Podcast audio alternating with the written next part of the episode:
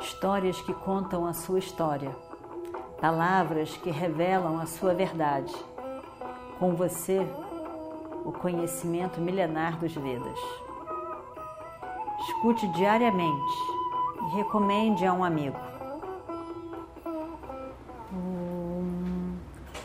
Vakratunda Mahakaya Surya Koti Samaprabha Nirvignam Kurume Deva Sarvakaryeshu Sarvada. Continuando então a nossa história do Mahabharata, Duryodhana. Quando começaram esses 13 anos, Duryodhana estava felizão. 13 anos! Vamos fazer muito esses idiotas lá na floresta. E 13 anos, o mundo vai mudar em 13 anos. Tudo vai mudar em 13 anos. Ninguém vai nem ouvir falar nesses caras nunca mais. Quem é que, sendo príncipes e reis, vai conseguir viver em floresta? Eles vão morrer. Eles não vão aguentar. Isso aí a gente está livre deles. Não precisa nem mais se preocupar. Acabou. E assim foi o início. Ao longo desses 11 anos que passaram, em muitas ocasiões, muitos foram os rishis, os yogis, pessoas que passavam pelo reino. E ali, pelo reino de Yudhishthira, de Dhritarashtra, passavam, visitavam, ficavam, eram bem recebidos, inevitavelmente Dhritarashtra sempre vinha com a mesma coisa. E agora me diga, você soube dos pândavas? Como eles andam? Onde eles estão? Como eles estão passando? Me fale um pouco.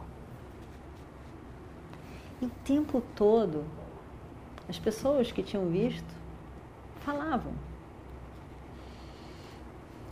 Coitado, e o Destira está tão chateado. Bhima e Draupadi não se conformam. Arjuna está tentando ajeitar, mas a frustração é grande.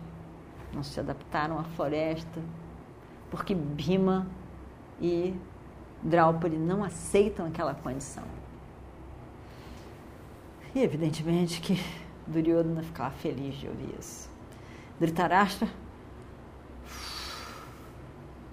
dá uma sensação de alívio, porque eles estão lá, eles estão sofrendo, eles estão longe da gente. Tem muito tempo para passar ainda. Eu acho que isso já é passado. Não é que ele odiasse tanto assim os sobrinhos, mas aqueles sobrinhos faziam tão mal ao filho dele, ao querido Duryodhana, que ele queria todo mundo longe para poder ver a felicidade do filho. Então, por conta daquele filho, ele odiava os sobrinhos.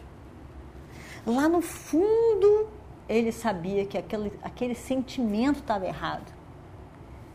Que ele não deveria ter essa sensação, esse sentimento, essa visão dos seus sobrinhos, filhos do seu único irmão. Mas, ainda assim, era como ele se sentia. E assim foi.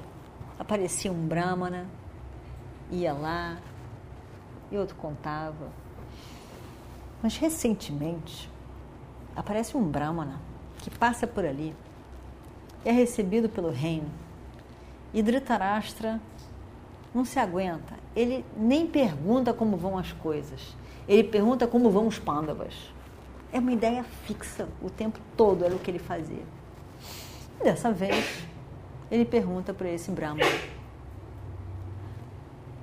E o Brahmana, que não estava vendo nada daquela intriga toda, diz: Eles estão muito bem. Estou muito bem. Dhritarashtra já trava. Estão muito bem. Dhritarashtra está de olhos fechados, porque ele não enxerga, mas ele está ali. O corpo todo fica preso. Ele, não, eles estão muito felizes. Eles estão agora em Kamyaka. Arjuna, você não sabe. Olha, ele está pensando que o sobrinho do outro ele vai ficar feliz de saber. Né? Não sabe. Arjuna fez anos de peregrinação, conseguiu a mais forte, poderosa arma que existe, Pashupata. Ele, ele conquistou muito, ele sabe muito, ele está capacitado para enfrentar qualquer exército. Cada elogio de Arjuna Dhritarashtra ia ficando pior. E o inocente Brahmana falando, falando tudo aquilo. Eles estão bem, eles estão tranquilos, agora estão na floresta de Kamyaka. O, o momento mais difícil já passou. Agora eles estão tranquilos, está tudo muito bem. Dhritarashtra fica louco, Duryodhana fica enfurecido ao saber sobre essas coisas. E ele diz: Ah, eles estão realmente muito bem. Tranquilo, não era para enfrentar, é porque era o fato, ele tinha visto. Dhritarashtra diz: aquele estúpido idiota daquele Brahmana. Fez com raiva do Brahmana. Brahmana é só um mensageiro, só está dando notícias. E ele viu com raiva do cara. Não possível, não é possível. E aí, o Brahmana vai embora, todos que estavam ali reunidos vão embora, e Dhritarashtra fica sozinho com ele mesmo. No que ele fica sozinho com ele mesmo, ele fica pensando: eu não devia de ter feito aquilo. Eu não devia de ter permitido. Treze anos não é tanto assim. Já já eles estão aí de volta. Vão querer descontar no meu filho. Olha, eu não devia de ter feito aquilo. Na verdade, foi tudo uma dharma. Eles são meus sobrinhos. Não devia de ter feito. E ele começa nessa mesmo lero-lero do muito tempo atrás, do início. Mas que esses anos como que apagaram. Nessa hora tudo parece que voltou. E ele começa a se culpar, não devia de ter feito, não devia de ter feito. Duryodhana fica uma fera. O que é isso, pai? Vamos começar essa história toda de novo. Ele, ele não gosta. Duryodhana não gosta. Pai, quando você o senhor começa com essa história, parece até que o senhor não confia de que nós somos fortes o suficiente. Nós somos fortes, pai. Se houver a guerra, a gente vai lutar, a gente vai vencer. Por que, que o senhor está dessa maneira? Mas alguma coisa doía por dentro em Dhritarashtra, ou muitas coisas doíam nele muito. E aí se unem os quatro, sempre aqueles, aqueles, é, na verdade, mais tarde tem o quarto também. Agora se juntaram os três. Duryodhana, Radheya e Shakuni.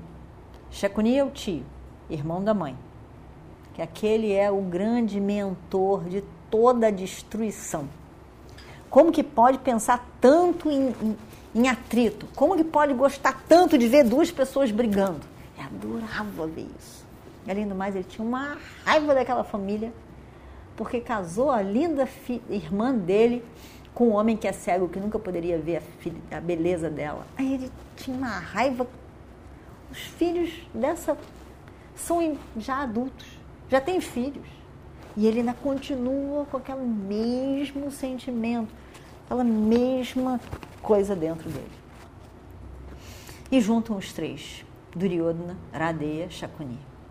E vão falar com Dhritarashtra. Não é nada disso. Por que, que o senhor está fazendo assim? O senhor não tem que sentir isso. Na verdade, a gente dá conta deles. Essa guerra não seria nada. A gente pode ir agora. Nós podemos ir agora Radeia sempre diz isso. Vamos agora, vamos acabar com isso, vamos atacar eles logo. E, e tentando sair dessa, pai. Não é nada disso que o senhor está falando e pensando, não é nada disso. Se houver uma guerra, eles merecem, eles perturbam. Eu quero ver esses caras longe. Eu não... Pai, eu não serei feliz com esses caras ao nosso redor, perto de mim. Só de enxergar eles eu já fico infeliz. Pela minha felicidade, pai. Esquece isso. Esquece isso, por favor. E aí atenuava um pouco.